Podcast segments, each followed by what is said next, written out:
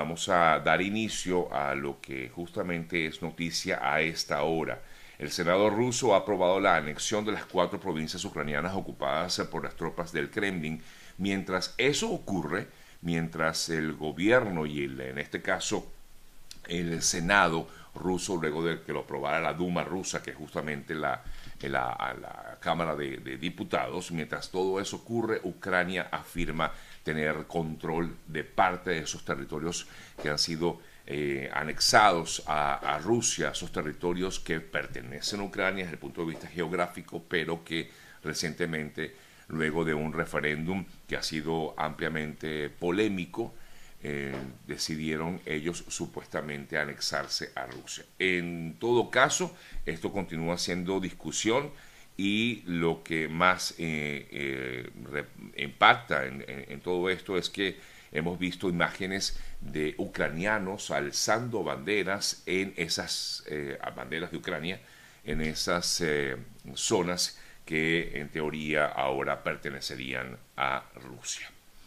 En otras importantes informaciones, ayer se hizo un importante balance de lo que dejó el huracán Ian en eh, la Florida, en Cuba, por donde pasó este huracán. Hasta el momento, por lo menos hasta ayer, la cifra oficial de fallecidos eh, alcanzaba el número de 107, de los cuales 100 habrían, se habrían registrado en Florida, unas eh, cuatro personas fallecieron eh, en, Carolina del Norte y otras tres, según reportes eh, de la, del régimen cubano, murieron justamente en, esa, en la isla de Cuba. Eh, mientras todo eso ocurre, se habla de 47 mil millones de dólares en pérdidas a raíz de lo que fue el paso del huracán Ian por toda esta zona desde que arrasó con el oeste de La Habana, en Cuba, eh, rectifico de Cuba, no de La Habana, sino el oeste de la isla, y por supuesto lo que fue el paso por eh, zonas que quedaron prácticamente destruidas como eh, gran parte del condado de Lee, donde se encuentran Fort Myers, entre otras localidades, y la isla de Sanibel. Por otra parte, también ayer fueron encontrados tres cuerpos de los Em, ciudadanos de origen cubano que venían, digamos, por el otro lado y a raíz de lo que fueron estos vientos huracanados en medio del, del, ciclón eh, Ian, eh, pues esta embarcación se volteó y varios de estos mm, balseros que venían en esta embarcación eh, cayeron, algunos lograron sobrevivir, pero ayer fueron encontrados sin vida unos tres más. Unas 770 mil personas o clientes, porque bueno, tomando en cuenta que pudieran ser eh, varios los que viven en una misma residencia, pero 770 mil eh, o 770 mil clientes todavía permanecen sin energía eléctrica en gran parte de la Florida, sobre todo en estos condados que fueron muy afectados como el condado de Lee y en Charlotte en eh, la Florida. Mientras todo eso ocurre, el presidente de Estados Unidos, Joe Biden, estuvo ayer en Puerto Rico haciendo una revisión también de los daños causados por el huracán anterior, el huracán Fiona en Puerto Rico, que dejó sin electricidad a gran parte del territorio boricua. El huracán dejó al territorio en eh, en un 44%, rectifico, unas, eh, sí, 90% aproximadamente de los clientes de,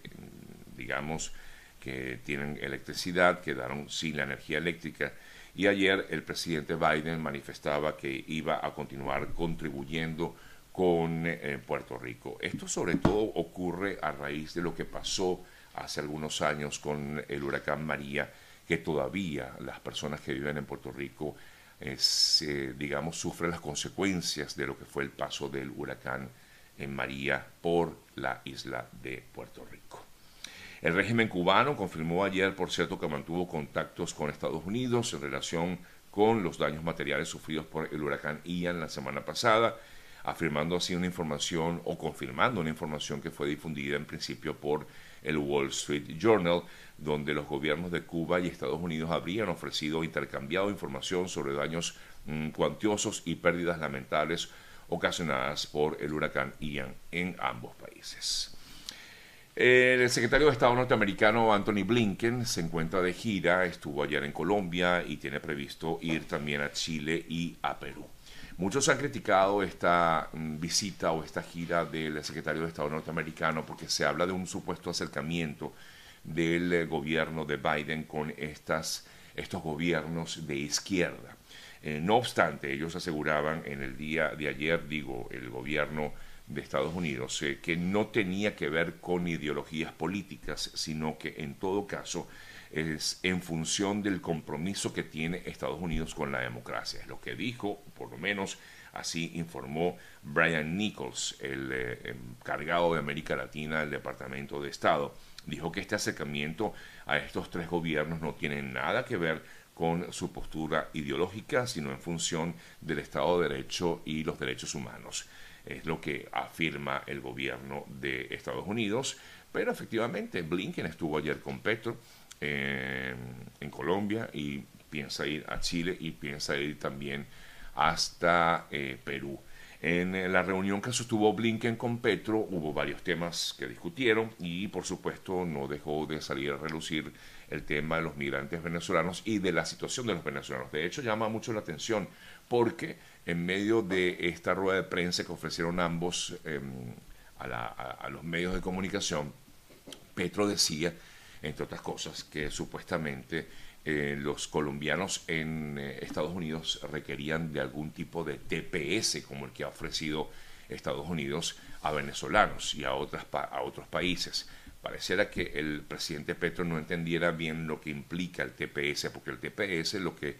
eh, se dio o se da porque es un estatuto, que, un estatuto perdón, que permite una protección temporal a personas que han salido de sus naciones por eh, temas realmente humanitarios, por las crisis, porque no pueden regresar a sus países precisamente por lo, que implica justamente todo esto. Y de hecho, el propio secretario Blinken le decía en el día de ayer, le respondía a Petro y le dijo justamente eso, que, que bueno, que lamentablemente no puede darle eh, TPS a los colombianos, sino a eh, personas que han salido eh, justamente de países como de Venezuela, donde hay crisis, crisis humanitaria, crisis política, crisis económica o crisis social, y es por eso que Estados Unidos le ha otorgado ese TPS a los venezolanos. Por cierto que Blinken también en esta reunión que se tuvo con Petro le pidió a, Petro que ayudara o colaborara con lo que, con lo que sería la reanudación de la negociación eh, de la negociación que tendría el régimen con la oposición venezolana en México. Eh, fue, salió también a relucir en estas conversaciones que tuvieron ayer Blinken con eh, Petro. Hablando justamente de todo este tema que tiene que ver con lo que ha sido este canje de presos eh, entre Estados Unidos y Venezuela, en el día de ayer algunos representantes de la oposición venezolana afirmaban que la posición del gobierno de Biden no va a cambiar y que no va a cambiar a pesar de todo esto que hemos visto en los últimos días y que ha sido ampliamente criticado por varios sectores y es total y absolutamente comprensible. Pero justamente eh, algunos representantes de la oposición venezolana manifestaban eh, que esto no va a impedir que se continúe trabajando en unas elecciones justas, es lo que dicen algunos integrantes de la oposición. Por cierto que ayer estuvo en Venezuela una vez más eh, José Luis Rodríguez Zapatero, este mandatario, exmandatario español, también muy, muy criticado por diversos sectores, sobre todo por su vinculación directa con el régimen de Maduro. Ayer lo vimos, incluso el propio Maduro también lo recibió después, en teoría, estuvo presente en un encuentro, digo, estuvo, mm, digo en teoría porque efectivamente fue a este encuentro con un grupo de personas organizado por la Alianza del Lápiz de Antonio Ecarri, en un foro organizado por la Fundación Arturo Lapietre, donde habló pues, sobre diversos temas. Pero José Luis Rodríguez Zapatero dijo que estaba muy contento porque había visto acercamientos entre el régimen de Maduro y el gobierno de Joe Biden. Em, Eh, inclusive Zapatero manifestaba, estaba buscando aquí lo, que dijo exactamente Zapatero, dijo que celebro que Estados Unidos esté dialogando con el gobierno de Venezuela. Dijo, en el, en el fondo es un reconocimiento de los errores que habría cometido Estados Unidos sobre lo que piensa sobre Venezuela. Es lo que dice Rodríguez Zapatero. Eh, en todo caso, el dirigente español dijo que Venezuela puede y debe ser un país importante en, todos los sentidos y ahora también habló sobre la participación que tendría la administración de Maduro en lo que serían las negociaciones que tiene Colombia en estos momentos con el Ejército de Liberación Nacional y que la participación que va a tener allí, en todo caso, eh, Venezuela, va a ser importante para que se logre la paz en, en Colombia con el Ejército de Liberación Nacional, el ELN. Bueno, un poco las informaciones que hemos recogido hasta el momento. Bueno, hay más noticias, por supuesto, que tenemos que comentarles a todos ustedes, pero antes de hacerlo, quiero hablarles, amigas, amigos, de nuestro buen amigo Eoliver Suárez, que es asesor de seguros. Ustedes necesitan, bueno, todos tenemos a como de lugar que tener un seguro en este país es obligatorio por ley, pero lo importante es saber con quién realmente podemos hacerlo, es decir, con cuál se, compañía de seguros tener un contacto. Para ello está justamente nuestro amigo Oliver Suárez, eo.ayuda, pueden buscarlo a través de su cuenta en Instagram, que es así, arroba eo.ayuda, eo.ayuda, o también lo pueden contactar vía telefónica al 954-842-8875, todo lo que tiene que ver con seguros de salud, también otro tipo de seguros como seguros complementarios o seguros de vida, inclusive planes eh, también de retiro con nuestro amigo EO.ayuda, además de que le va a brindar una muy buena atención, le va a guiar y a, determinar qué es lo que más le conviene a usted, a su familia y a su bolsillo. Bueno, seguimos con más noticias, más información en otras importantes eh, noticias destacadas en el día de ayer. Leemos eh, 15 años después, 15 años después de que fue, recuerdan, el caso de la maleta de Antonini Wilson, de aquel empresario que viajaba de Venezuela a Argentina y que llevaba en su poder 800 mil dólares o cerca de 800 mil dólares en efectivo en una maleta eh, y que fue detenido por una funcionaria cuando pues le pregunta a la funcionaria cuando él llega al aeropuerto señor, ¿usted qué lleva en la maleta? Y el parecer dijo, ah, bueno, tengo documentos, no sé exactamente qué fue lo que dijo, pero quizás no quiso decir que tenía dinero, que de pronto sí lo dijo. Y en eso, bueno, me permiten revisar, revisan y encuentran esa cantidad de dinero, o cerca de 800 mil dólares. Eso ocurrió hace 15 años, ¿no? hace ya en el año 2007.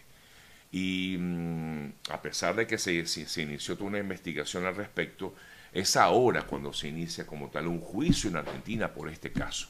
Eh, en Argentina, porque si bien es cierto, está, eh, Anthony Wilson estuvo incluso detenido en eh, Estados Unidos por, por este tema, él incluso llegó a decir que efectivamente ese dinero iba de parte de, de la administración de Chávez para ese momento para colaborar con la campaña presidencial de eh, Cristina Fernández en aquel momento, del kirchnerismo en aquel momento. Este escándalo que estalló en agosto del año 2007 em, vincula no solamente a Anthony Wilson, sino también a otras personas, como es el caso del exministro Julio Davido, eh, debido, el exsecretario de gobierno Claudio Uberti y al ex jefe de la aduana Ricardo Echegaray. El caso provocó un escándalo internacional, lo recordamos. Antonini Wilson llegó a ser juzgado, como les decía, en Estados Unidos. Eh, y bueno, luego fue liberado después de dar información, su testimonio eh, sobre el tema, cuando afirmaba que el eh, dinero había sido enviado por el chavismo para la campaña electoral del kirchnerismo. 15 años después, finalmente, en teoría, va a ser investigado o se iniciaría un juicio en torno a este caso en Argentina.